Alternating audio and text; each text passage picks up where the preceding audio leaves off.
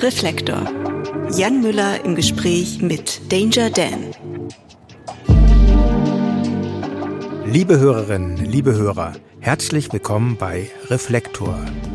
Alle zwei Wochen freitags gibt es hier eine neue Folge. Dieses Mal ist Danger Dan zu Gast. Ich lernte Danger Dan als Mitglied der Antilopen-Gang kennen. Sie hatte ich übrigens bereits vor drei Jahren hier bei Reflektor zu Gast. In der Zwischenzeit hat sich allerdings viel getan. In der Corona-Quarantäne setzte sich Danger Dan an sein Waldorf-Zarenburg Stage-Piano und komponierte das Lockdown-Liebeslied Nudeln und Klopapier. Doch damit nicht genug. Kein Jahr später erschien ein Album, das ihn in völlig unbekannte Höhen des Erfolgs katapultierte. Das ist alles von der Kunstfreiheit gedeckt. Der Titelsong des Albums wurde, wie auch das Album selbst, zum Riesenhit. Und Danger Dan wurde zu Everybody's Darling. Ausgenommen natürlich die im Songtext angegriffenen Nazis. Ich wollte von meinem Gast wissen, wie er selbst diesen riesigen Erfolg wahrgenommen hat und welche Auswirkungen der Erfolg auf ihn selbst und auch auf sein Umfeld hatte. Aufgrund der Länge ist diese Reflektor-Episode wieder ein Zweiteiler. Ich wünsche euch viel Spaß. Danger Dan. Herzlich willkommen bei Reflektor, Daniel. Ja, ich freue mich auch. Hallo. Ja, du bist jetzt schon das zweite Mal hier. Ich habe dich ähm, einerseits eingeladen, weil ich deine Musik sehr mag, aber auch, weil jetzt bald, nämlich am 2. Juni, etwas passiert. Da kommt dein Album, das ist alles von der Kunstfreiheit gedeckt, live raus. Und außerdem wirst du am 2. und 3. Juni einen Rekordversuch starten. Du feierst an zwei Tagen in der Wuhlheide deinen 40. Geburtstag mit zwei Konzerten. Mhm der längste und größte Geburtstag der Welt. Ähm, genau, auch darüber werden wir sprechen. ja, das freut mich.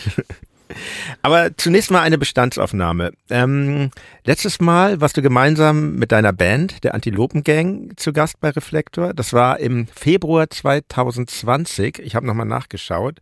Und ihr, liebe Hörerinnen und Hörer, könnt das übrigens noch jederzeit nachhören. Wir verlinken das in den Show Notes. Und dein Bandkollege Kolja war ja auch bereits zweimal hier in einer Folge im Reflektor Mitgliederbereich, im Club Reflektor. Das lohnt sich auch sehr zu hören. Ähm, wir sprachen zum Beispiel über Nina Hagen und vieles weitere. Ein Link zum Club Reflektor findet ihr in den Show Notes. Jetzt fehlt eigentlich nur noch dein anderer Bandkollege und Bruder, Tobi, Panikpanzer, damit ich euch alle doppelt hier hatte. Ja, irgendwann musst du das komplettieren. Ja, auf jeden mhm. Fall. Das ist, ich bin Sammler. Ähm, ja, was, was allerdings seit eurem gemeinsamen Besuch ähm, passiert ist, das ist ähm, ein Song und ein Soloalbum, beides mit dem Titel Das alles von der Kunstfreiheit gedeckt. Ein riesiger Erfolg, das Video zum Hit hat, äh, ich habe nochmal nachgeguckt, ich glaube 11 Millionen Klicks bei YouTube. Ähm, auch die übrigen Streaming-Zahlen sind enorm, aber das ist nicht allein. Ich glaube, dieser Song und das eigentlich so kleine und intime Klavieralbum hat irgendwie einen Nerv getroffen. Sehr viele Menschen lieben es, ich auch. Und ähm, Jetzt wirst du das, wie ich eingangs schon sagte, dann nochmal live in der Wuhlheide vorstellen vor, ja, ich schätze mal, was werden das sein? 30, 35.000 Menschen, also viele Menschen. Wenn man addiert, ich glaube, da passen 15 pro Tag rein und der eine Tag ist ausverkauft. Bei dem anderen gibt's noch ein paar Tickets, aber ich schätze, das geht dann irgendwann so auf die 30 zu. Okay, krass. Ja. Und, ähm, und in den höheren Jahrescharts 2021 des Berliner Radiosenders Radio 1 hast du Platz 1, 2 und 3 belegt seinerzeit. Das, äh, das gab es, glaube ich, auch noch nie. Das ist sowas wie Hattrick Royal, ja. ja. Nee, das gab es noch nie. Ich war selber total erstaunt. Das spricht ja auch für die Hörer und Hörerinnen von Radio 1. Durchaus. Und, und du hast auch, ähm, glaube ich, im letzten Jahr über 100 Konzerte gespielt. Ähm, wie, hast du diesen doch irgendwie überraschenden Riesenerfolg erlebt? Also ich, ich, ich versuche das gerade selber zu reflektieren, aber habe das Gefühl irgendwie, ich bin noch gar nicht so richtig, mir fehlt noch so zeitlicher Abstand, um, um so einen Strich drunter zu ziehen und, und zu sagen, so und so habe ich das erlebt oder vor allem die Frage stelle ich mir manchmal, wie geht's mir eigentlich jetzt? Also geht's mir besser oder schlechter als vorher? Und da, selbst da bin ich mir nicht sicher, weil einerseits ist das, ich jammer auf ganz hohem Niveau, ne? das mhm. ist schon das wovon ich immer geträumt habe und wovon viele Musiker und Musikerinnen träumen. Und das war aber auch zeitgleich jetzt so, die Ereignisdichte der letzten zwei Jahre, zweieinhalb Jahre war so enorm groß, so dass ich manchmal fast so erschlagen war. Weil mein Berufsleben oder Musikerleben waren es die anstrengendsten Jahre und es waren natürlich auch die tollsten und schönsten so. Und das äh, es ist ein riesengroßer Rausch. Ähm, und ich fürchte, ich brauche aber, also wenn, so richtig, um ein Fazit Fazit oder Fazit? Fazit. Fazit, ja, ich mache es immer falsch. Ja. Fazit ist aber, klingt sehr schön, finde Ja. ich. Werde ich mir jetzt angewöhnen. Um ein sofort. Fazit zu zie- ziehen zu können, Ja. äh, fehlt mir, glaube ich, einfach noch einfach so ein bisschen Abstand. Mhm. Jetzt gerade fühlt sich das eher so an, als ob ich so auf den Abschluss, auf den Höhepunkt, auf diese Konzerte hinarbeite, auf dieses Live-Album einmal veröffentliche, um vielleicht auch um das so abzuschließen und loslassen zu können. Aber ähm, ja, jammer, jammer, jammer. Also das war mega geil. Aber ich kann es auch verstehen. Ich, ich hatte ja wirklich auch so das Gefühl, dass sich plötzlich alle umarmen. Ähm, ich meine, du spieltest beim ZDF-Magazin Royal im Klavierduett mit Igor Levitt. Ähm, du hattest hier im Berliner Admiralspalast vier Tage hintereinander Konzerte. Das ist ja auch, da ist ja auch die Live-Aufzeichnung ähm, gemacht worden für das Album jetzt. Also wirklich äh, Jubel aller Orten. Das Witzigste fand ich eigentlich das Hardcore-Phantom von Benjamin von Stuckrad-Barre. Ich erinnere mich noch daran, wie er irgendwie Aufnahmen ins Netz sendete. Und zwar nicht von einem Konzert, sondern vom Soundcheck, den er besucht hat von dir. Ich weiß nicht mehr genau, wo das war.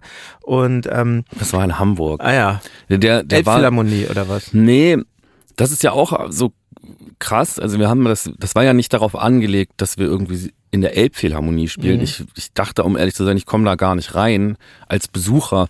Also mir, ich war auch vorher noch nie in der Philharmonie und wir haben dieses Album rausgebracht und haben recht kleine Cl- Clubs angesetzt. Mhm. Und dann waren die ausverkauft, dann haben wir den nächstgrößeren angesetzt. Und dann war der ausverkauft und dann haben wir den nächstgrößeren angesetzt. Und auf einmal habe ich, was so eine Band eigentlich in so mehreren Alben machen sollte, nämlich sich so langsam die Clubs erspielen, halt Ja. in, im, im Zeitraffer einfach ganz Mhm. schnell gemacht. Ja. Und einen Tag waren wir in Hamburg und Benjamin Stucki hat irgendwo, irgendwer war irgendwo eingeladen. Ähm, ich weiß gar nicht, ich glaube, der, der meinte, sein Job ist einfach nur da zu sein, aber der würde dafür bezahlt oder so. der war dann, also so genau verstanden habe ich es nicht, aber der konnte nicht zum Konzert kommen, war traurig und dann meinte ich, na dann komm zum Soundcheck und kriegst ein Privatkonzert. Und das habe ich dem dann tatsächlich auch Ah. gespielt. So.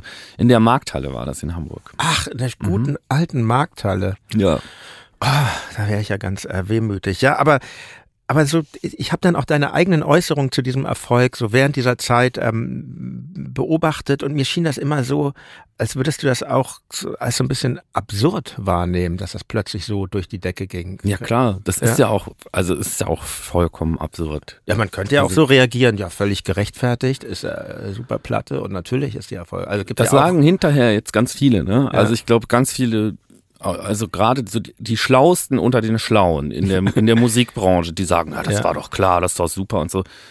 Nee, das war es halt nicht. Also das war ja vollkommen anachronistisch gegen jede Hörgewohnheit eigentlich von, von den meisten Leuten.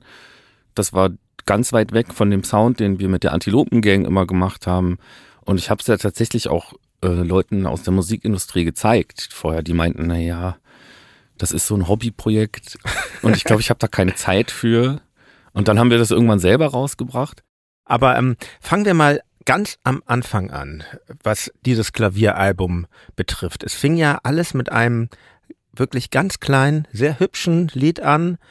Nudeln und Klopapier. Ein Song, den du geschrieben hast, als ihr nach euren letzten Antilopengang-Konzerten die Tour abbrechen musstet, glaube ich. Ne? Ihr habt sie nicht zu Ende gespielt. Die, ähm, Nee, wir, und die Abbruch-Abbruch-Tour. habt ihr abgebrochen. Mussten wir abbrechen, ne? Das war eine sich selbst erfüllende Prophezeiung. Gutes Konzept. Ähm, und ich glaube, du musstest, weil, weil ihr wohl, ihr wart in der Schweiz oder so, ne? Musstest du dich in Quarantäne begeben. Genau. Ja. Und dann habe ich mein Klavier mitgenommen. So. Und dann habe ich Nudeln und Klopapier äh, geschrieben. Ja, ich habe den Song, ich habe den sehr genossen damals. Es gab, ich meine, es gab da viele Corona-Songs in diesem Mhm. ersten Lockdown, manche ernst, wie auch zum Beispiel der Song Hoffnung meiner Band Mhm. und aber auch irgendwie welche, die ich so ein bisschen anstrengend und äh, konstruiert und gewollt fand. Und dein, deiner ist halt so, der ist so romantisch. Doch jedes Blatt Klopapier in dieser Welt, Cannelloni, Macaroni, Spaghetti, Spirelli und Co. wird ich geben, wird ich geben für ein Ende der Quarantäne, für den Frühlingsspaziergang mit dir durch den Berliner Zoo. Kam das so aus dir raus einfach oder war das so, war das so, also es wirkte ja, das, das Video war ja auch ganz spontan, das war eigentlich so einfach so ein Home-Video, du warst ja wirklich eingesperrt. Ich, ich ne? war wirklich eingesperrt, das war wirklich so ein Home-Video ja. und auch ein Live, auch eine Live-Aufnahme. Stimmt, also du trägst Kopfhörer, genau, also ich Mikrofon das mit Popschutz. live gemacht und auch dafür bestimmt 20 Ansätze gebraucht, wenn nicht noch mehr. Ich kann mich nicht mehr so richtig dran zurückerinnern, aber ich wäre schon gerne so mit, ich hab, war frisch verliebt und wollte, wollte einen Frühlingsspaziergang und ich wollte nicht zu Hause sitzen und ich fand das alles doof und dann, das war schon, eigentlich war das fast ein Liebeslied und wie immer hat das dann bei mir irgendwie bin ich zu feige für ein richtiges Liebeslied und dann gibt's noch so politische Komponenten da drin. Ja, ja, es ist, es ist wahnsinnig romantisch. Und, und war dir dann eigentlich schon klar, dass es nicht bei diesem Lied bleiben wird, dass da noch mehr kommt? Oder war das einfach nur so erstmal dieser Song? Ich habe mit dem Song irgendwann gemerkt, oh, ich, also da, da entstanden direkt noch mehr. Ich war auch motiviert, glaube ich, dadurch, dass so viel positives Feedback ich bekommen hatte auf dieses Lied. Ich fand es selber auch wieder gut. Also ich glaube, das ist besonders wichtig daran. Mhm. Nachdem ich zehn Jahre lang irgendwie dachte, boah, nee, ich habe ja auch vorher manchmal so kleine Klavierlieder. Ich habe mal eins über meine Haare geschrieben und ins Internet gestellt. Da gab es dann wenig Feedback drauf, aber ich fand's lustig. Und in dem Fall war das schon so, ich glaube, da kamen mehrere Sachen zusammen. So ein bisschen unromantisch, aber das, was halt viele Musiker, Musikerinnen hatten und Bands hatten, was wir einfach Zeit hatten. Ne? Und dann habe ich, äh, dann habe ich angefangen zu schreiben. Was mir beim Nudeln und Klopapier Home Video auch aufgefallen ist, ist ähm, die Metamorphose von Danger Dan zum Character Danger Dan war noch nicht vollständig geschehen. Du, trägst, du trugst dort eben noch nicht die rote Bomberjacke und dein Klavier war auch noch nicht schwarz-weiß im Cover-Artwork ähm, umgestaltet. Mhm. Ähm, wann kam dir der Gedanke, dass du dein Soloalbum in diesem doch sehr konsequenten Look begleiten wirst? Nachdem wir das erste Musikvideo gedreht hatten, ist mir, habe ich mir überlegt, was ziehe ich denn im zweiten an? Und dann ist mir nichts eingefallen. Und dann habe ich gedacht, ach, dann ziehe ich das jetzt einfach durch. Das ist eh, Entschuldigung, wenn ich dich da kurz unterbreche. Das ist echt eh auch mal wirklich ein schwieriges Thema, finde ich, weil wir, Ja. ich glaube, wenn du jetzt irgendwie ein Tagesschausprecher bist oder Sprecherin oder irgendwie so Fernsehtyp oder Frau, dann, dann wird man ja, glaube ich, ausgestattet. Aber wir als äh, Musikerinnen, Musiker, es ist echt schwierig. Wir müssen uns ja, man kann sich ja, ich habe gar nicht so viel Platz im Kleiderschrank, um mir dann immer dann Das mache ich bei eh- manchen Touren habe ich echt nur so drei T-Shirts, die ich dann so in Hotelwaschbecken immer mit äh, Duschgel wasche, weil ähm, was soll man machen, ne? Das ist auch schwierig, weil wenn du einmal anfängst, darüber nachzudenken, was ziehe ich an, dann, dann musst du ja, also dann, dann musst du dich entscheiden. Du kannst ja nicht nichts anziehen. Das heißt, die, das ist, wird auf jeden Fall eine bewusste Entscheidung. Und dann denkst du drüber nach, was ziehe ich in dem Musikvideo an, was ziehe ich äh, äh, auf der Bühne an, was ziehe ich da und da und da an. Und irgendwie habe ich es mir dann leicht gemacht und habe gedacht, so, ich ziehe einfach das immer an. Sieht doch geil Wahnsinnig. aus. so. Wahnsinnig klug.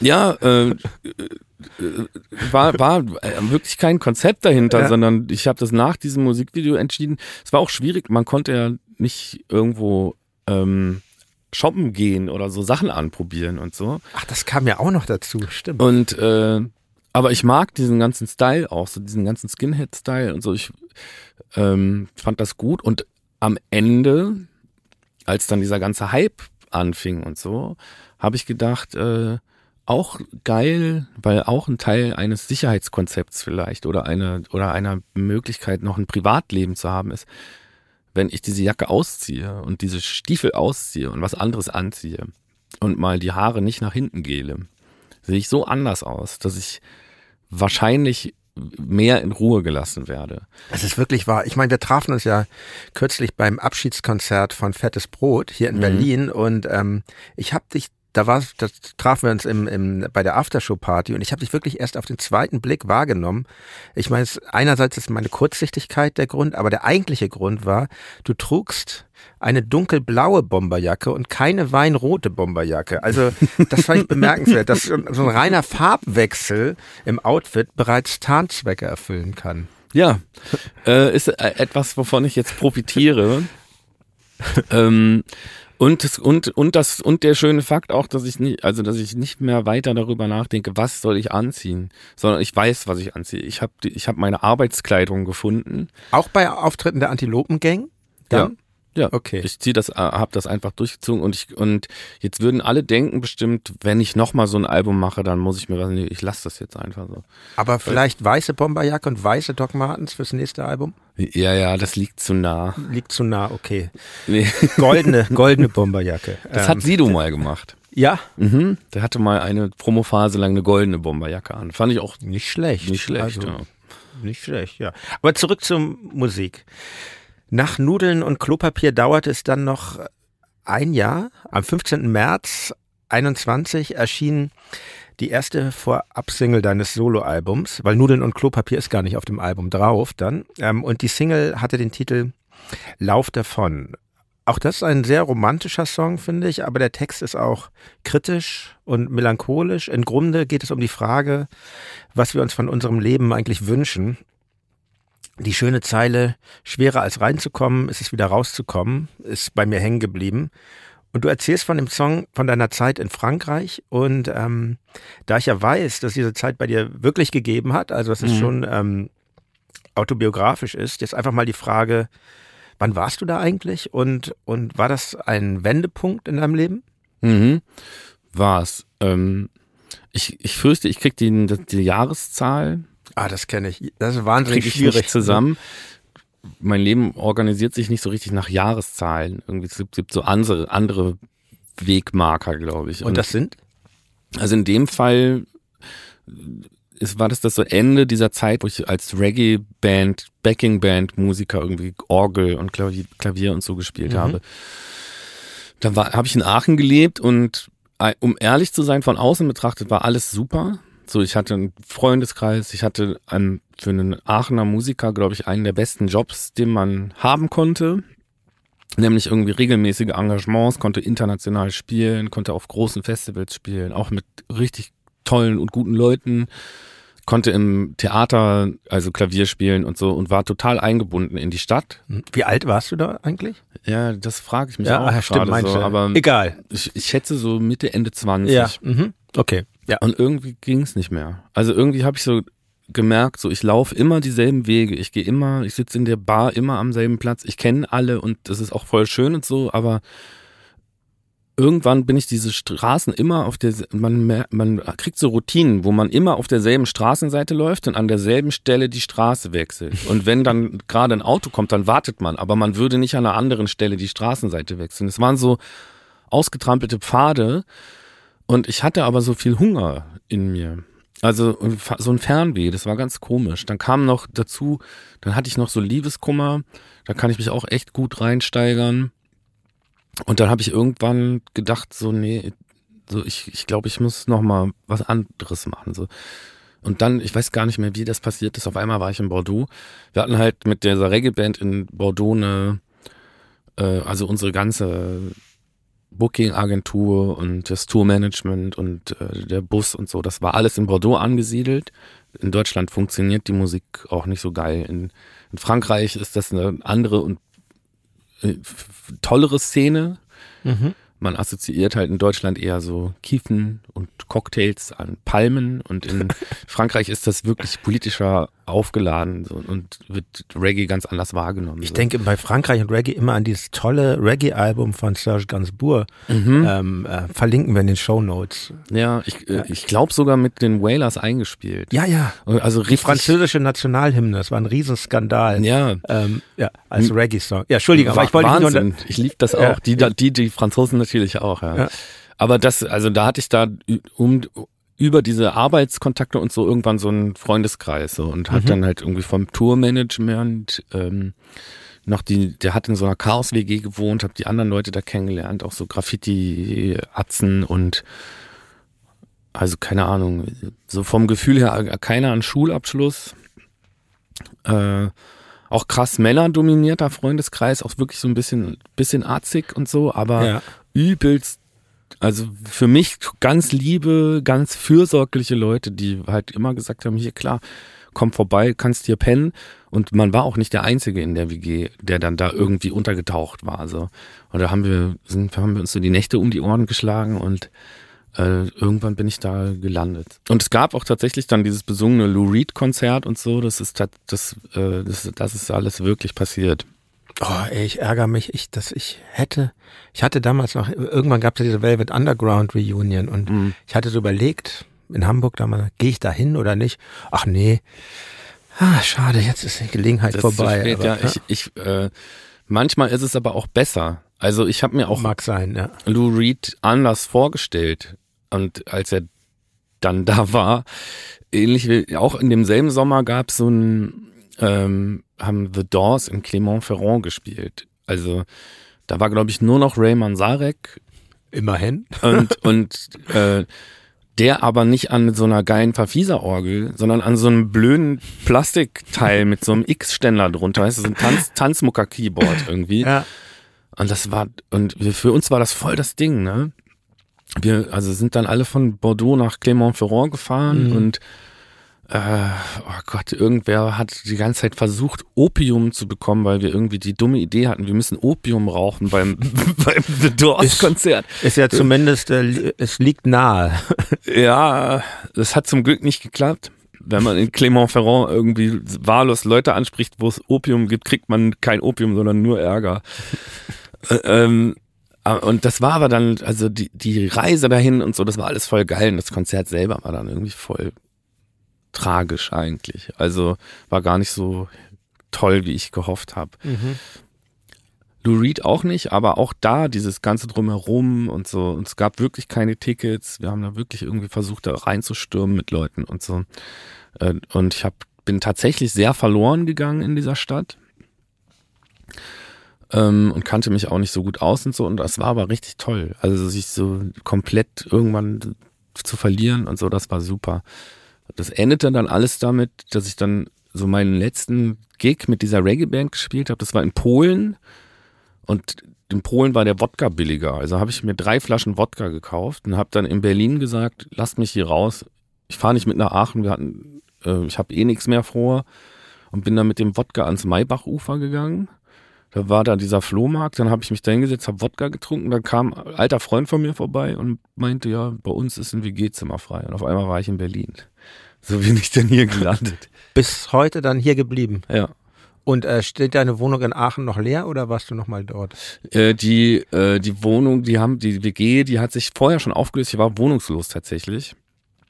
Ähm, ich habe aber auch sehr viel gespielt und ich mhm. habe irgendwie bei einer Affäre auf der Couch gewohnt dann habe ich mich schrecklich in die verliebt, aber die hatte dann keine Lust auf eine Beziehung und so. Das war auch so ein Grund, warum ich so einfach nach Bordeaux abhauen konnte auch. Ich hatte einfach keine Wohnung zu der Zeit. Ich habe halt bei Freunden auf der Couch gewohnt und so auch so keine keine Möbel, keine keine Dinge, die einen nerven so.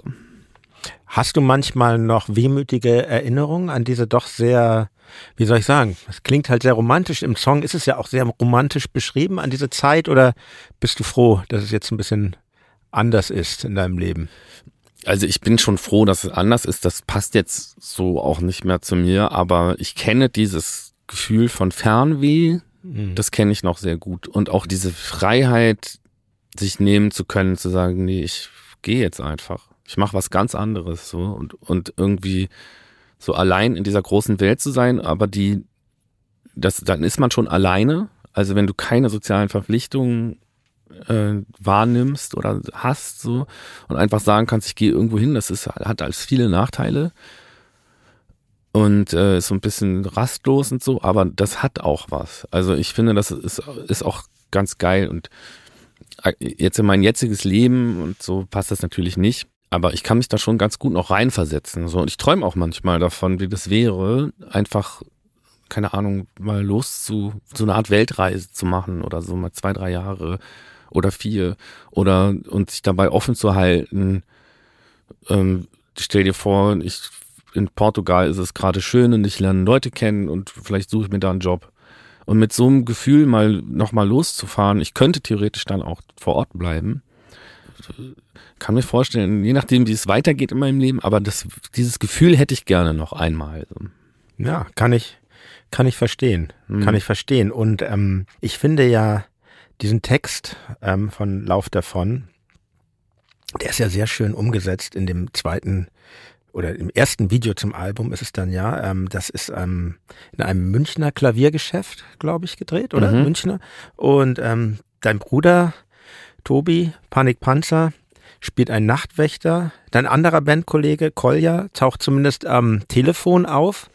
Es scheint mir doch, äh, als sei es dir wichtig, deine Band auch in deinem Solo-Schaffen nicht aus dem Gedächtnis zu verlieren ich weiß noch, irgendwann, als das so losging mit deinem Kontakt, ich bin ja äh, mit Collier auch ein bisschen befreundet, dann, ähm, der brachte dann mir gegenüber so ein Gag, okay, Tobi und ich sind jetzt offiziell Daniel und DJ Matt in Anspielung auf den Erfolg von Jan Delay und ähm, die absoluten Beginner. Ähm, wie war das für dich? Schafft, schafft dein dieser Erfolg äh, für dich manchmal auch so ein schlechtes Gewissen bei dir gegenüber den anderen beiden Antilopen? nicht so richtig. Also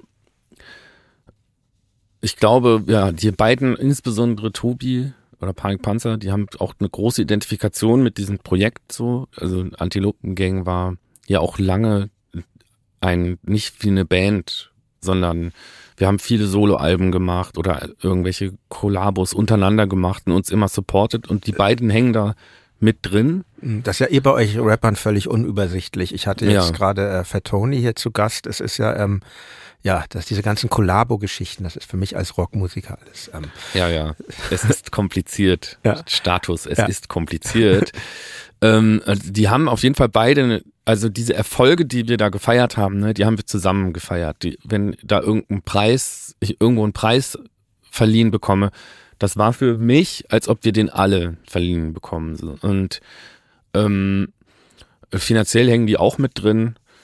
Also das war auch ganz klar, dass ich gesagt habe, hier sollten da 50.000 Euro bei reinkommen, geht das alles an in unsere Bandkasse und keiner nimmt sich was raus. Wir, wir brauchen dieses Geld, um weiterzuarbeiten und haben das dann auch so gemacht. Aber es ist schon so, in diesem Sommer habe ich zum Beispiel auf dem Fusion Festival. Endlich durfte ich mal dahin. Hatte, ging ja jahrelang nicht. Irgendwie hatten die keinen Bock mehr auf mich. Und, Aus politischen Gründen. Ja, oder? ja. Mhm. Äh, Bewegungslinke, äh, ähm, ich glaube, ein Großteil der Leute fand, wollten gerne, dass wir das spielen und dann gab es ein paar, die fanden das doof und haben Veto eingelegt und so. Ich habe einen sehr, sehr genauen Einblick, ich habe da überall meine Spitzel sitzen. Ich weiß exakt, wer hier wo was gesagt hat, aber ja. ich durfte endlich mal und das war wirklich der Gig meines Lebens so. Also das war genau in diesem Hype äh, um dieses Album auf einem Festival, wo halt sehr viele Junge und Linke und äh, also wo, da wo das politisch einfach auch hinpasst, eher als auf ein, keine Ahnung, Rock am Ring. Zum Beispiel, oder das Oktoberfest nehmen wir jetzt einfach mal. Ja, gut, ähm, das Oktoberfest, ja. Wobei es dann bestimmt große Überschneidungen gibt im Publikum. ähm, und dann standen da 15.000 Leute und das war halt wirklich so, das war richtig krass, es war ein riesen, das war ein, un, das war ein unglaublich tolles Konzert und dass ich das alleine erleben musste, so, ne, dass die Arschlöcher nicht dabei waren und wir uns jetzt dann zusammen in den Armen liegen konnten und so, das hat mich ein bisschen wehmütig gemacht. Ich habe auch Tobi zumindest das hinterher mal vorgeworfen, meinte, ey, du hättest mich da eigentlich begleiten müssen. Es war ein Wahnsinnswochenende. Und das war irgendwie dann schade, dass ich das nicht, also dass man dieses Erlebnis nicht teilen kann oder dieses Gefühl dazu dann nicht teilen kann, weil das sowas, wenn man das ganz alleine fühlt, dann ist das anders. Und mit der Antilopengang haben wir auch diesen, auch schon so magische Sommer gehabt, wo es immer, immer was, irgendwas krasses passiert ist. Das hat uns voll zusammengeschweißt und das war immer richtig schön. Und das, und die dann nicht an meiner Seite zu haben in so Momenten, das war für mich dann eher scheiße. Ich glaube, die, für die beiden war das halt so, ja geil, ich muss da nicht hin und die, mit diesen beschmutzten Toiletten und, und, und, so Mhm. vegane Pampe essen. Es ist natürlich das Erlebnis auch was anderes, wenn man dann nicht selber auf der Bühne ist. So, ne? Das ist Mhm. also vielleicht, wenn ich mir jetzt vorstellen würde, Dirk von Tokotronic würde ein super erfolgreiches Soloalbum machen und ähm, weiß ich auch nicht, ob ich dann Lust hätte, da ihn immer zu begleiten. Ich meine, dein Bruder ist ja oft dabei. Der hat ja doch, glaube ich, jetzt auch, zumindest beim Live-Album, die Ansage ist ja von ihm, ne? Der Mhm. hat doch dann im Smoking dich äh, in ironischer Weise angesagt, oder? Ja, genau. Mhm. Aber ähm, ja, er konnte auch, also er konnte gar nicht immer mit, weil irgendwie, wir haben ja uns diese, diese Riesenfalle gebaut. Schwerer als reinzukommen ist es wieder rauszukommen. Wir haben uns jetzt einfach ein Label gebaut. Antilopen, Geldwäsche. Genau. Das, wo, das, und machen gleichzeitig da auch unser Management selber und so. Man ahnt gar nicht, wie viel in diesem Büro passiert. Mhm. Und wenn Tobi nicht im Büro ist, passiert halt nicht so viel. Aber es macht natürlich schon was äh, mit, mit der Gruppendynamik. Ich meine, ich finde, für mich, ihr seid nicht so eine ganz normale Band, Rap-Crew. Ihr habt immerhin nach dem ja, tragischen Tod eures Bandmitgliedes Nemesis habt ihr euch irgendwie euer Bandlogo alle eintätowiert. Also da habt ihr schon eine große Verbindlichkeit miteinander hergestellt. Und natürlich macht das jetzt schon was mit den Gruppendynamiken, stelle ich mir vor, wenn, ähm, wenn du sagst, Tobi ist jetzt viel im Büro und so. Das äh, ist ja anders als vorher, oder? Ja, Oder Also, war er eh schon das- immer so der Typ, der sich um das Organisatorische Er war gekümmert immer der Organisator. Ja. Der, der hatte damals einen Führerschein gemacht mit der Idee, dann kann er endlich ein, Band, unser Bandauto fahren und hatte dann Ach, die- so ist hat der dann, drauf. Ja, ja. Und das ist auch so, war immer schwierig für ihn, Sachen so aus der Hand zu geben. Das musste er auch, musste der oder musste er dann auch immer lernen, aber es gibt kein Antilopenalbum, auch kein Danger Dan und kein Kolja-Album, wo nicht am Ende er das Final abgeschlossen hat, wo er auch irgendwie das absegnet, jo, so ist es gut, so ist es nicht gut und wenn er sagt, das ist nicht gut, dann ist es auch nicht gut, dann wird es auch nochmal gemacht, so er war schon so der Motor immer in der Antilopengang und auch bei jedem Einzelnen in der Antilopengang, was glaube ich auch der Grund dafür ist, dass es von ihm überhaupt kein Soloalbum gibt. Ich glaube, der hat einen Solo-Track offiziell veröffentlicht. Immerhin hat er ein Buch geschrieben jetzt, ne? Der Ja, beste genau. Mensch der Welt. Immerhin das. Das ja. macht man eigentlich auch nicht so nebenbei. ja, das macht ja alles so nebenbei. Ja. Das ist äh, gar kein Problem für den. Mhm. Okay. Ja, aber du hast recht. Es, es ändert was an der Gruppendynamik, aber wir hatten immer eine turbulente Gruppendynamik. Also ich glaube, ich und Kolja verstehen uns aktuell voll gut. Und wir hatten auch schon Phasen, da haben wir uns gehasst. So. Wir sind politische Gegner ganz oft, wir sind äh, stilistische Gegner ganz oft. Politische Gegner, also so linkes Sektierertum. Ja, ja, innerhalb. Mhm. also Minimalkonsens, auf den können wir uns einigen, aber Ja. das reicht nicht aus. Also, also das ist mehr als jüdische Volksfront gegen Volksfront von Judäa. Das ist den ernst zu nehmen. Wir haben ernst zu nehmende wichtige, wir, wir müssen dann Feminismus definieren und ähm, wenn wir dann, und da kommen wir nicht auf einen Nenner. Oder da, ob's das, oder das Patriarchat definieren, da kommen wir nicht auf einen Nenner. Das war schon richtig anstrengend mit uns. Aber es ist schön, wenn, wenn solche Diskussionen noch stattfinden in, in einer Band, weil ich, ähm, ich finde so das Größte, wenn man lang miteinander Musik macht, ich finde so die größte Gefahr ist gar nicht, dass man sich krass streitet, sondern dass man die Kommunikation miteinander verliert. So, das finde ich, oder nicht mehr im Gespräch bleibt, weißt du? Mhm. Auch das kann passieren. Ne? Mhm. Auch das haben wir geschafft, dass wir wochenlang nicht miteinander reden. Oder was wir überhaupt nicht mehr machen, ist, äh, also wir sind ja mit ich, bin früher zusammen ins Kino gegangen oder sowas. Oder haben zusammen irgendwie so Zeug, so, ey, das, das, sowas machen wir nicht mehr. Aber das liegt auch daran, dass wir uns so viel sehen und so viel im Austausch sind. Und es gibt sogar zwei feste Telefontermine oder Trefftermine jede Woche, die wir einhalten. Also Mhm. zumindest die Antilopengang, mindestens zwei Tage die Woche reden wir zu dritt. Also, und machen unsere Pläne und streiten uns über politische Themen, mobben Tobi. Was ich mich frage, wie ist es mit, mit dem eigenen Bruder in der Band zu sein? Ich meine, da gibt's ja nun was weiß ich, die Young-Brüder bei ACDC Mhm. oder die Gallagher-Brüder oder sehr interessant die, äh, die, die beiden Brüder von den Kings, die sich ja irgendwie, glaube ich, ähm, Ray und Dave Davis, die sich, glaube ich, wirklich gehasst haben Hm. und andere, die dann in, ganz nah zusammen sind, wo alles sehr harmonisch läuft. Wie, ist das, ist das nicht merkwürdig, mit einem, mit einem Bruder zusammen in der Band zu sein? Ich finde es nicht merkwürdig. Also merkwürdig klingt jetzt so negativ. Ist das nicht Naja. was ganz Nee, Spezielles? ja, also ich glaube, ich weiß ja nicht, wie das ist, nicht mit einem Bruder in der Band zu Mhm. sein. So, ich habe, äh, obwohl doch bei der Reggae-Band hat er nicht mitgespielt. Aber nö, ich, für mich ist das, ich glaube, für Tobi ist es manchmal schwieriger als für mich, muss ich zugeben. Äh, der hilft mir einfach sehr. Also ich kann ganz viele Dinge, die fallen mir im Alltag fallen mir einfach sehr schwer. Sowas wie Post öffnen. Mhm. Ähm, aber wenn ich meine Post nicht öffne, ich bin einfach ganz chaotisch, unorganisiert und kreativ, aber ich, aber ich weiß, dass ich ganz viele Dinge im Alltag nicht so gut kann. Die kann er aber wiederum ganz gut. Und er hat dann irgendwann gemerkt, okay, aber wenn ich das nicht auf die Kette kriege und zum Beispiel die Post vom Finanzamt nicht öffne, kann das bedeuten, dass er am Ende ein Riesenproblem bekommt. Was heißt, wir treffen uns jetzt ab und zu zu einem sogenannten Strukturtreffen. Das heißt aber nichts anderes als, er rettet mir den Arsch treffen. Und für mich ist das halt mega toll. Und ich kann mir vorstellen, dass ihn das zwischendurch auch äh, eher belastet. Äh, Von daher, ich glaube, wir haben da unterschiedliche Antworten drauf, aber gleichzeitig so, wir, ähm, wir haben viel Spaß miteinander. Ist eigentlich Okay. älter oder jünger? als Jünger. du? Ah, Mhm. der jüngere Bruder mit der höheren Vernunft. Sehr interessant. Ja. Mhm. Aber das war auch schon als Kinder so. Ja. Also äh, wir haben ja noch zwei andere Brüder, also es sind vier Brüder, war viel Chaos zu Hause und er war halt der Vier? Jüngste, Vier Jungs, kein Ja. Mädchen. Kein Mädchen. Ja, auch krass, ne?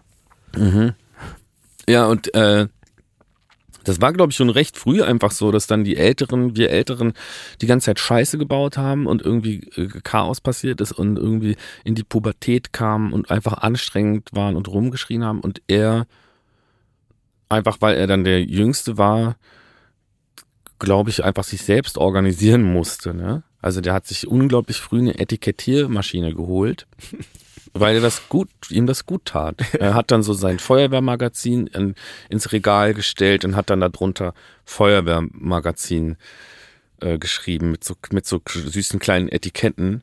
Und dann war das an seinem richtigen Platz und dann war alles gut, weil um ihn herum war, glaube ich, einfach genug Chaos Mhm. äh, seiner Brüder. Also. Und ähm, das ist bis heute unsere Dynamik. So. Interessant, wie sich jeder dann in so einer Familie seinen Platz sucht und eine Stelle Mhm. besetzt, ja. Ja. Kommen wir nochmal zurück zu eurem Label Antilopen Geldwäsche. Zu Weihnachten erschien euer erster Label-Sampler mit dem äh, Titel Antilopen Geldwäsche Sampler 1. Mhm. Schön äh, einfach. Und ähm, mit einem Solostück von dir, aber auch einem Track der Antilopen, Meckes, Fatoni, sogar die Toten Hosen waren dabei. Ähm, Mhm. Und auch ein grandioser Solo-Track deines Bandkollegen Kolja namens Nazis rein ist zu hören und vieles mehr.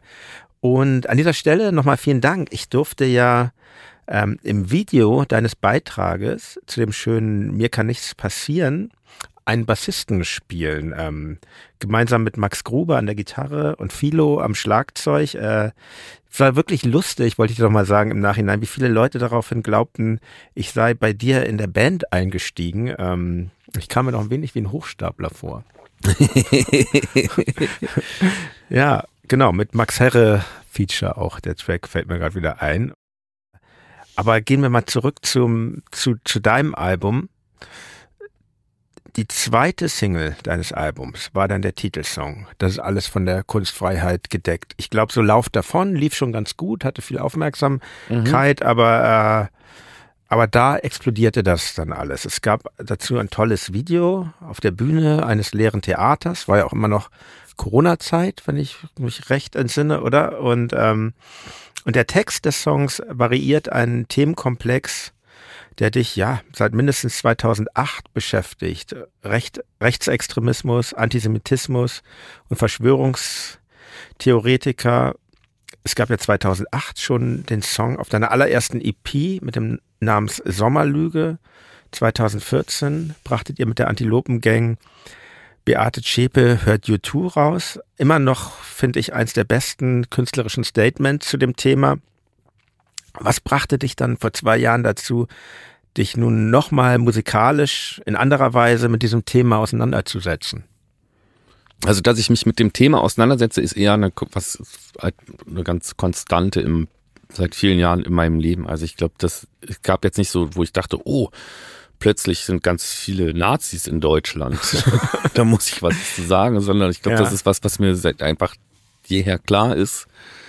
Und das ist auch was, womit ich mich seit jeher auseinandersetze. Und ich komme aus so Antifa-Kontexten und ich kenne noch viele Leute in Antifa-Kontexten und habe da so, so wie halt Graffiti-Leute durch die Stadt laufen und sehen sehr viel Graffiti und können das so zuordnen und so laufe ich halt durch die Welt und habe mich stark auf diese Themen sensibilisiert und komme an denen nicht vorbei so.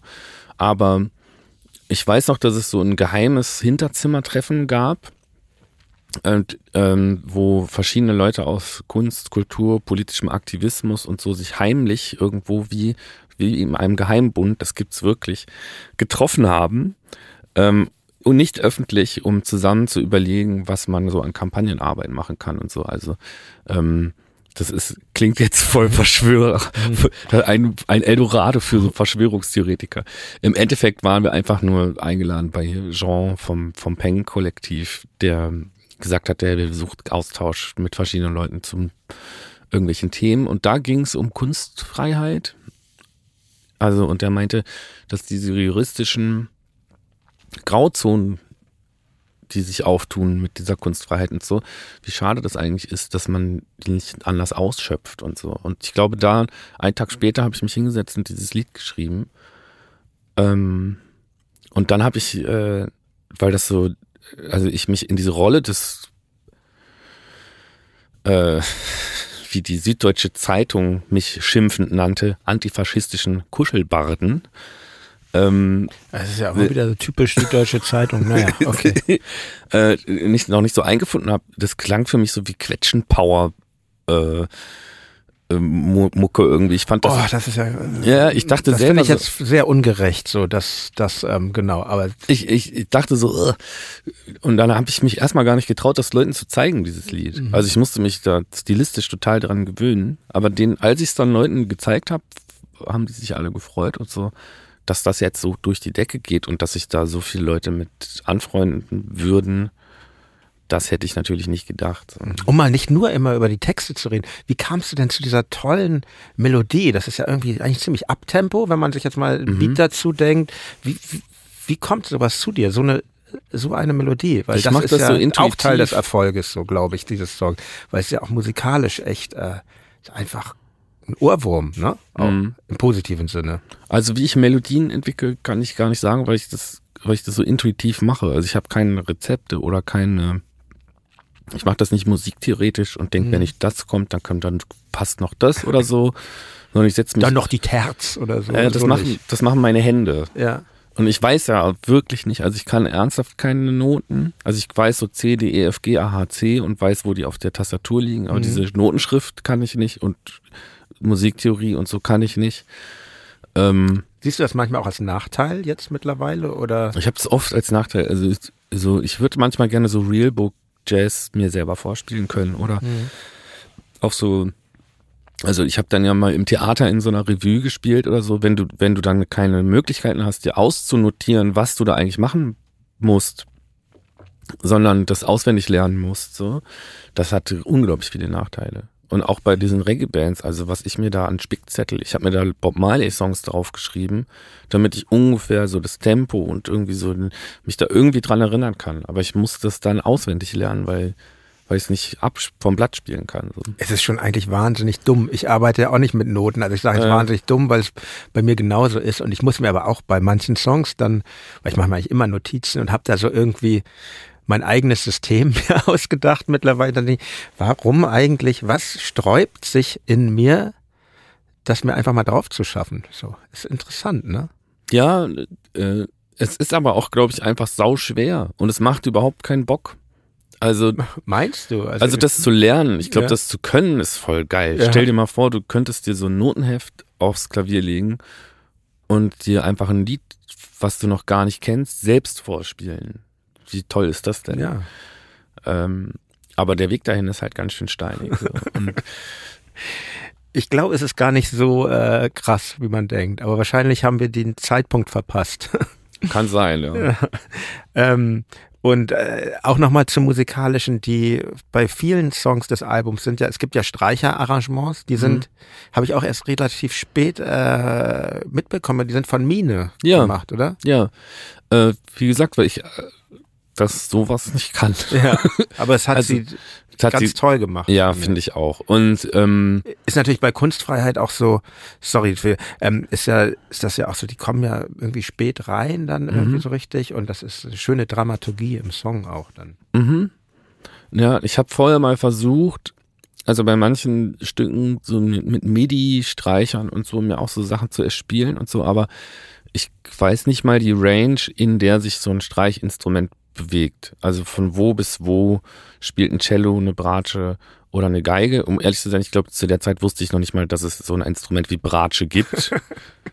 das habe ich, ich habe das. Äh, Bratsche, klingt äh, so schön. Ne? Und was das sein klingt soll. eher wie ein Tier. Ja, also ich war, ich bin vollkommen fachfremd. Eine etwas so. größere Ente oder so. Ja, Bratsche. ja. stimmt. Eine Watschel, Bratsche. Und ähm, genau, Mine ist nicht nur äh, furchtbar talentiert, sondern sie ist auch noch so furchtbar hilfsbereit. Also die freut sich dann voll und hat auch voll Bock, dir zu erklären, was sie da macht und findet so eine Sprache. Also ich meine, ist halt eine Wahnsinnsmusikerin, auch eine studierte Musikerin, die mit unglaublich vielen Rappern Features gemacht hat. Und ich glaube, dass die Rapper sich auf sie sehr gut einlassen können, weil sie mit denen reden kann so, dass die die auch verstehen. Also ich glaube, die könnte auch wirklich krass fachsimpeln. Ne? Die mhm. können, ähm, aber die checkt ja sofort, dass ich das nicht peile. und die kriegt das so schön. Also ich kann mit der ganz toll über Musik reden, über diese Sachen reden und wir verstehen uns da. Und die war so Feuer und Flamme und am Start und fand das richtig, also macht richtig Spaß mit ihr so zu arbeiten. Und ich finde auch, die hat das richtig toll gemacht. Ja, man merkt dieses, dieses Einfühlungsvermögen, äh, mhm. merkt man ihren Arrangements an. Ich, das ist, äh, finde ich auch eine große Fähigkeit. Wir haben jetzt mit Tokotronic nicht, noch nicht, nicht mit ihr zusammengearbeitet. Wir haben aber auch so einen Menschen, das ist Friedrich Paravincini, der seit einigen Alben Streicher und auch andere Arrangements für uns oder andere Instrumente für uns einspielt. Er spielt die auch selber und ähm, ich finde das sehr bewundernswert, wie jemand das irgendwie so schafft, sich da so reinzudenken in so eine, in so einen anderen Komponisten, ohne sich dann irgendwie, ohne so auf, finde ich jetzt bei Mine auch so, ohne auf so dicke Hose so zu machen, sondern das ist irgendwie, ja, toll. Es gibt ja auch bei Pop, Pop-Streichern diese raufgesetzten Dinger, die ich oft so ganz penetrant finde, mhm. und das ist es eben nicht. Ja, also es stimmt, sie ist unglaublich einfühlsam und so. Also ich glaube, sie, also sie will auch mit dir über das Lied reden. Die will wissen, wo geht's hin, wie stellst du das vor und so weiter. Aber die hat auch eine unverkennbare Handschrift. So, mhm. die, und die gefällt mir bei ihr dann auch sehr gut. Also das ist schon, das war schon äh, richtiges Glück, dass sie da auch Zeit für gefunden hat und so. Der Text von, das ist alles von der Kunstfreiheit gedeckt, Macht dir aber nicht da halt, äh, sich nur über Nazis zu beklagen. Du beschreibst auch rechtsextreme Tendenzen in der Polizei und im Verfassungsschutz. In dem Text sagst du, mit Faschisten spricht man nicht. Da bin ich übrigens ganz deiner Meinung. Und ähm, du erwähnst den Tod von Uri Jalo, der 2005 auf einer Polizeiwache in Dessau getötet wurde. Es ist ein großer Skandal meiner Meinung nach, hm. dass für dieses Verbrechen niemand verurteilt wurde. Und Weiterhin heißt es im Text, dass die Polizei immer durchsetzt von Nazis war. Ist das dann nicht vielleicht doch etwas pauschal? äh, ja, also pauschal ist das schon, aber das, es gibt zumindest einfach äh, dann Tendenzen. Ich glaube tatsächlich, dass so nach äh, dem die Welt von den Deutschen befreit wurde, in ganz vielen politischen Ämtern plötzlich wieder dieselben Leute saßen, wie sie auch vorher saßen. Die Welt von den Deutschen befreit ist sehr schön formuliert übrigens. Ja, ähm, aber in Deutschland hat sich das, also das waren dieselben Nazis, die danach diese Bundesrepublik weiter aufgebaut haben. So. Und, und tatsächlich ist die Polizei eine Institution, die sehr oft dadurch auffällt, dass es halt rechte Tendenzen gibt, dass es Probleme gibt, dass sie Untersuchungen zu, ähm, zum Rassismus in der eigenen, also in der eigenen Institution blockiert. Ähm, von äh, tatsächlich, äh, de, die Polizei ist die große Schwachstelle, wenn es darum geht, seine, äh, also im Hinblick auf NSU 2.0, da sind ja Daten abgerufen worden von irgendwie politischen Gegnern von Nazis, von Polizeicomputern. Das heißt, du kannst zwar irgendwie eine Auskunftssperre beantragen, du kannst ganz doll aufpassen, wenn so Faschos deine Adresse haben wollen, haben die immer einen Kontakt. Im Normalfall kennt irgendwer einen Bulle und, äh, und der gibt die Adresse dann raus. Das ist so meine Theorie dazu. Da ist sicher was dran, aber für mich war immer so so ähm, so ein Punkt. Ich habe so, ich habe diese, bin ein großer Deutschpunk-Fan und mhm. ich habe diese Songs gegen die Polizei nie gemocht. Gar nicht, weil ich jetzt ein besonderer Polizeifreund bin, aber weil ich immer dachte, nee, es muss ja eigentlich eine gute Polizei geben. So, natürlich weiß ich, dass es da viele äh, Mankos gibt und so, aber ich möchte mich nicht so damit, das, ich möchte das nicht akzeptieren. Also, weißt du, wenn meine Nachbarin um Hilfe ruft, so, dann rufe ich die Bullen. Auch wenn ich von Nazis attackiert werde, rufe ich die Bullen so.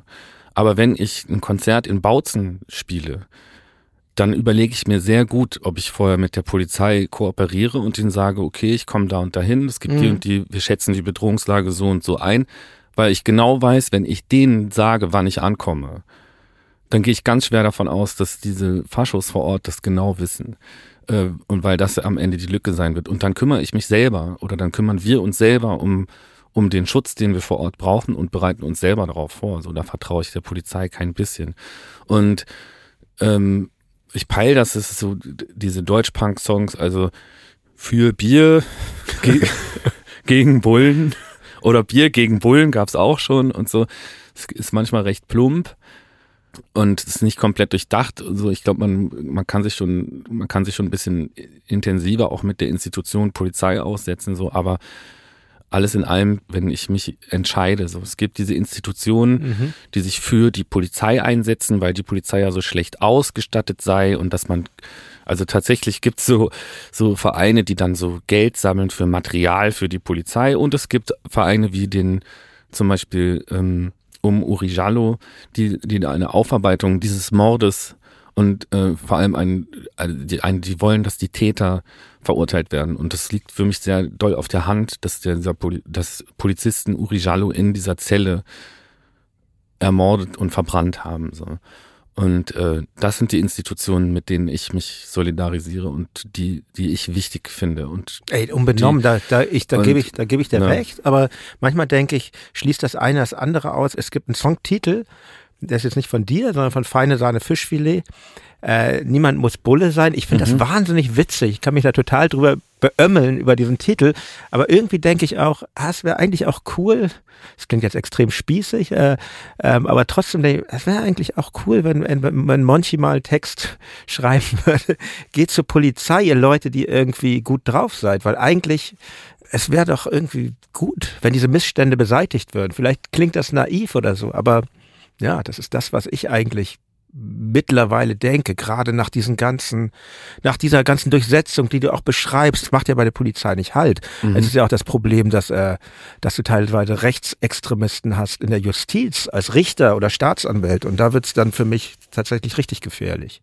Ja, ich nutze das Wort Extremisten da nicht so gern. Ich mag diese ja. Extremismus-Theorien überhaupt nicht. Ja, aber ich, dass du halt so mhm. als Fascho-Arschlöcher mhm. da sitzen mhm. hast, das ist scheiße. Und Genau, es macht halt nicht mal bei der Polizei halt. Also das, der, die, das, der, Nation, der NSU ist halt äh, ein Wahnsinnsbeispiel dafür, wie krass die Verstrickungen sind mit dem Verfassungsschutz, wie der Verfassungsschutz meiner Meinung nach eine rechte Terrororganisation in Deutschland aufgebaut und finanziert hat und auch gedeckt hat und äh, und auch jahrelang sich weigert, 120 Jahre lang aufzuarbeiten selber, was haben wir da eigentlich für eine Scheiße gebaut, weil da ganz viele Leute sitzen, die wahrscheinlich mit denen sympathisieren. So. Und ja, das ist auf jeden Fall meine Aufgabe als Musiker und Künstler ist es nicht zu sagen, die Polizei ist ganz toll. So, ich Nein, glaube, aber das, das hast du hast du mich hoffentlich jetzt auch nicht verstanden, oder? Nee, habe ich so nicht verstanden. Und ich finde den Gedanken ja auch super, ja. Vielleicht sollten mal ein paar nette Leute zur Polizei gehen. Aber ich mache das nicht. Ich habe jetzt äh, Für uns ist der Zug abgefahren, glaub, Polizisten die, zu werden. Die nehmen mich auch, glaube ich, gar nicht. Obwohl mehr. wir beide so, so in der Berufsschule nochmal zusammen. Ich sehe uns so wie Thiele und Börne eigentlich. Ich sehe uns eher so als ich sehe uns eher so als Mordkommissare so in der in der Kripo ist gut, oder? Also gegen die Kripo hast du nichts, oder? Ich habe gegen die alle was. Also in, in meinem in meinen persönlichen Erfahrungen Mhm. als von der Polizei Verfolgter und auch jemand, der Schutz sucht bei der Polizei, gibt's nicht viele gute Momente. Wenn, äh, deswegen empfehle ich auch allen, selbst wenn ihr betroffen seid, redet nicht mit der Polizei, redet mit euren Anwältinnen und Anwälten. Die Polizei versucht nur zu gucken, wo verhakt ihr euch in Widersprüche. Ähm, das ist ja auch deren Aufgabe und das ist auch, die- das ist auch voll, vollkommen gerechtfertigt, ja. Also ähm, so, so funktioniert das halt so, aber, aber sie sind halt nie auf deiner Seite. Sie sind, äh, dafür sind die gar nicht da. Deine Anwältinnen und Anwälte sind auf deiner Seite. So. Nee, das ist ja die, ist ja, genau, das Ja. ist ja auch wirklich nicht die Aufgabe. Es geht ja, äh, Polizei hat eine andere Aufgabe. Aber, aber ähm, es, es heißt im Text von, das ist alles von der Kunstfreiheit gedeckt, schließlich ähm, das letzte Mittel, das uns allen bleibt, ist Militanz. Was bedeutet das für dich? Naja, ich glaube in letzter Konsequenz, wenn du dich halt mit Neonazis auseinandersetzt und auch in dem Kontext, ich glaube, man muss die Zeile im Kontext dieses Liedes auch nochmal hören, Mhm. wo ich halt nochmal begründe, warum ich nicht glaube, dass die Polizei oder die äh, Sicherheitsapparate dieses Landes sich genügend und intensiv genug mit dieser Problematik auseinandersetzen. Dann, wenn du es selber machst, dann kommst du, glaube ich, an irgendeinem Punkt an die Stelle, wo du dich auch so organisieren musst. Das ist dann, ich glaube, die bittere Realität von antifaschistischer Arbeit. So. Aber es gibt Aber ganz mein- viele prominente Beispiele. Rostock-Lichtenhagen war eins, wo die Polizei halt daneben steht und im Zweifel sogar applaudiert und in Kauf nimmt, dass da Leute verbrennen. Du, für Ähm, mich eins der, der schlimmsten Beispiele, so, dass dann auch, äh, klar, natürlich, das ist ein ganz krasses Beispiel, aber meinst du nicht, dass sich auch Sachen verändern? Ich meine, äh, unsere jetzige Innenministerin Nancy Faeser hat immerhin die äh, Kampf gegen Rechtsextremismus zur absoluten Priorität bei Amtsantritt ähm, äh, ähm, äh, äh, verbalisiert. Also glaubst du nicht, dass es auch ein Bewusstsein Ich- in unserer Regierung dafür gibt, dass das eine große Gefahr ist? Es gibt bestimmt bei Einzelpersonen da ein Bewusstsein für so, aber ich kenne ja auch andere Zahlen. Also ich habe heute Mhm. zum Beispiel mitbekommen, dass äh, in Deutschland die Pressefreiheit im Ranking ähm, schlechter eingestuft wird als in den Jahren davor und äh, was daran liegt, dass äh, ganz viele Journalistinnen und Journalisten von so Verschwörungsfuzis äh, bedroht werden. Und Mhm. ähm, das sind dann wieder so Entwicklungen, die genau das Gegenteil aufweisen. Ich habe einen sehr guten Freund, mit dem ich viel zu tun habe, der für die Opfer berat, also für eine Beratungsstelle für Überlebende von rechter und rassistischer Gewalt arbeitet, mit dem ich immer wieder rede und reflektiere und der hier in Brandenburg dermaßen äh, viel zu tun hat, wo unglaublich viel tagtäglich einfach passiert. So, ähm, das sind Dinge, die ich halt auch auf dem Schirm habe. So. Und ich glaube, ähm, man kann sich nicht genug gegen Nazis und äh, organisieren. So. Äh, und ich würde das, glaube ich, nicht so gerne einem Staatsapparat so überlassen, wenn der Staatsapparat mit involviert ist in diese Problematiken. Also sowas wie diese UNITA Ideen, äh, dieser UNITA-Skandal meiner Meinung nach, ja, dass so, dass sich so Gruppen organisieren, dass die äh, plötzlich ähm, Patronenkugeln von irgendwelchen äh, Sondereinsatzkommandos der Polizei haben, um ihren um ihre Wehrsportübungen zu machen und so. Also wenn man sich das alles anguckt, dann muss man sich also meiner Meinung nach die Frage stellen, kann man denn dann der Polizei den Kampf gegen Rechtsextremismus, wenn man das so nennen will, gegen Neonazis äh, überlassen? Ich glaube nicht. Und ich bin aber froh äh, für, darüber, wenn Polizisten sich damit auseinandersetzen und der Staatsapparat damit auseinandersetzt. Ja, diese Verbindung von Rechtsextremismus und Staatsorgan, die ist ja sehr alt. Die gab es ja schon äh, in der Weimarer Republik, wahrscheinlich sogar schon in der Kaiserzeit. Äh, ich, ich gebe dir recht und ich, ich gebe dir auch recht, dass es, äh, dass dieses Thema auf dem Schirm sein sollte. Und ich finde ja auch, dieser Song trägt auch dazu bei, dafür ähm, eine Alarmiertheit herzustellen. Hm. Und manchmal denke ich aber auch so, da fallen Namen, ne? Kubitschek, Elsässer, Ken Jebsen, diese ganzen furchtbaren Personen und äh, hast du eigentlich manchmal auch so Impulse, dass du denkst, nee, eigentlich will ich diese Namen gar nicht in den Mund nehmen, weil ich diesen Personen damit Aufmerksamkeit schenke? Bei denen jetzt nicht. Mhm. Die sind auch wirklich vollkommen austauschbar. Also mhm. ich hätte auch andere äh, Protagonisten einbau, einbauen ja. können. Ich glaube, dass bei denen also das, ich weiß nicht, ob ich jetzt denen so viel Aufmerksamkeit beschert habe. So, wir haben bei einem anderen Lied mit der Antilopengang, glaube ich, da mal einen Fehler gemacht und haben einen eher unbedeutenden, sehr schlechten äh, Rechtsrapper namentlich benannt, was ich glaube ich so nicht mehr machen würde, weil ich glaube, dass das weil er dadurch einen Popularitätsschub auch bekommen Ja, kann. ich glaube, der mhm. hat sich, äh, das war der größte Erfolg seines Lebens so ne und das muss äh, ja und das muss muss nicht sein bei denen. Glaube ich, war das schon, war das schon in Ordnung so.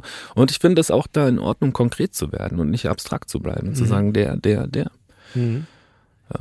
Aber es gibt auch Verweise auf äh, angenehme Menschen in dem Song. Ähm, einen literarischen Verweis, das berühmte Gedicht Rosen auf dem Weg gestreut von Kurt Tucholsky klingt an. Ähm, also man merkt, da steckt Arbeit drin in dem Song. Auch die ganzen Formulierungen im Konjunktiv, das ist ja alles eine sehr gedrechselte Sprache und so. Ähm, Hast du lang an dem Lied gesessen? Mm -mm. Ganz, aber ich, ich habe nicht lang dran gesessen. Ich habe irgendwann Kolja nochmal gebeten, mir beim Konjunktiv zu helfen. das kann der ganz gut. Ja. Nee, ich konnte das einfach so runterschreiben. Also ich glaube, das waren, also ich mache sowas in, im besten Fall in wenigen Minuten oder zwei, drei Stunden. Mhm. Es gibt Ausnahmefälle, wo ich länger brauche, aber um an den Punkt zu kommen, brauche ich dann manchmal lang. Also es kann sein, dass ich, bevor ich dieses Lied schreibe, ähnliche Lieder schon zehn in so schlecht geschrieben habe, dass ich sie niemandem zeigen würde. Oder dass der Gedanke, ich würde dieses Lied gerne mal schreiben, dass der in mir sehr lange reift. Und dann ist der irgendwann, bin ich an dem Punkt und habe auch einfach die Ruhe oder die Zeit. Und dann schreibe ich das recht schnell. Das ist interessant, dass bei Jobs wie den unseren, wenn ich jetzt mhm. einfach mal sage, Job, auch das gilt auch zum Beispiel mein Podcast dafür, dass man eigentlich nie weiß, wo ist die Arbeit, wo ist, wo ist das einfach das ganz normale Denken und so ist ja mhm. auch äh, das verschwimmt auch, alles ja, so, ne? Ist irgendwie so auch gefährlich. Ist neoliberaler auch, Traum ja, Genau, das Wort ne? neoliberal Alp, hatte ich auch im. Traum, mhm. äh, dass, dass irgendwie alles so Arbeit ist oder ähm, nicht Arbeit ist und auch so Freundschaften und Arbeits Zeug ganz große Grauzonen hat, so, ne? Oder ich irgendwann auch mit der angesprochenen äh, äh, Mitarbeiterin von uns, ich ja, natürlich auch befreundet bin, so. Und wenn ich, äh, wenn ich mich nachts mit der in Späti setze, wir dann anfangen, über so Arbeitsdinge zu reden, ohne das zu merken. So und die Bürozeit einfach nie aufhört und so. Das ist eigentlich ganz schrecklich alles. Vor allen Dingen für die Leute, mit denen man zusammenarbeitet. Ich habe das ja. auch oft bei unserem Manager Stefan so, dass ich mich wirklich zwingen muss, so, weil weil für mich selber ist es eh alles so unser Ding, Tokotronic und unsere mhm. Band und das ist auch für mich irgendwie okay, wenn es da keinen Feierabend gibt, aber aber so das Umfeld muss man schützen. So. Und dann denke ich mir so am Samstag oder Sonntag, nee, jetzt rufst du den mal nicht an mit dieser ja. Idee, die du gerade hast. So, ne? Ja, ja. Ich, ich tarn das manchmal und schreibe dann in so einen Chat rein Notiz an mich selbst. Mhm. Aber ich muss, weiß dann, ich muss das jetzt einmal kurz dahin schreiben, damit wir irgendwann drüber reden. Und ich fürchte aber, die lesen das dann auch sonntags um 16 Uhr und denken, äh, denken drüber nach. So, ja. Es hört, fängt nie an und hört nie auf. Ja. ja. Ja, aber wie du sagst, neoliberal einerseits, für mich ist das Fluch und Segen zugleich. Ich bin auch schon sehr dankbar, so eine Tätigkeit zu haben, die ja, ja irgendwie auch Spaß macht die ganze Zeit. Aber ja, voll. Das, äh, das aber, hat eine gewisse Dialektik alles. So, an dieser Stelle nun eine Unterbrechung. Weiter geht's dann im zweiten Teil. Auch dort wird es, wie fast immer mit Danger Dan, politisch weitergehen. Ich wünsche euch viel Spaß beim Weiterhören. Euer Jan Müller.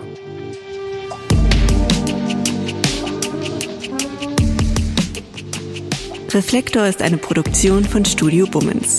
Neue Folgen gibt es alle zwei Wochen, jeden Freitag.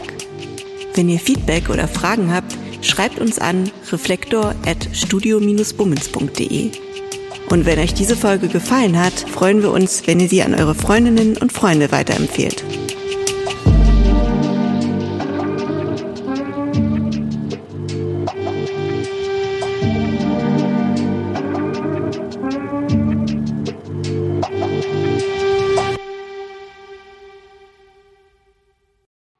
Ich dachte ja, wir machen einen Podcast zusammen, Joko, und dann ähm, hängen wir einfach ab, einmal die Woche, unterhalten uns ein bisschen lustige Alltagsbeobachtung, manchmal politisches Ja. Take, dies, das, Feierabend. Was stattdessen passiert, ich muss Sport machen.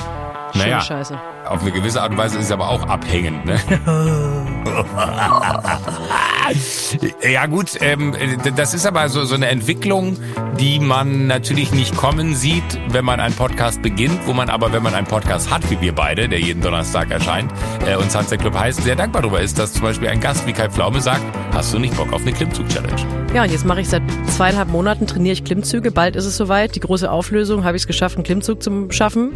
Also habe ich es geschafft, ihn zu schaffen. Und die Laune ist im Keller bei mir, außer natürlich, wenn wir uns unterhalten miteinander. Aber den Rest der Zeit, den ich nicht mit dir Podcast mache, mache ich ja Sport.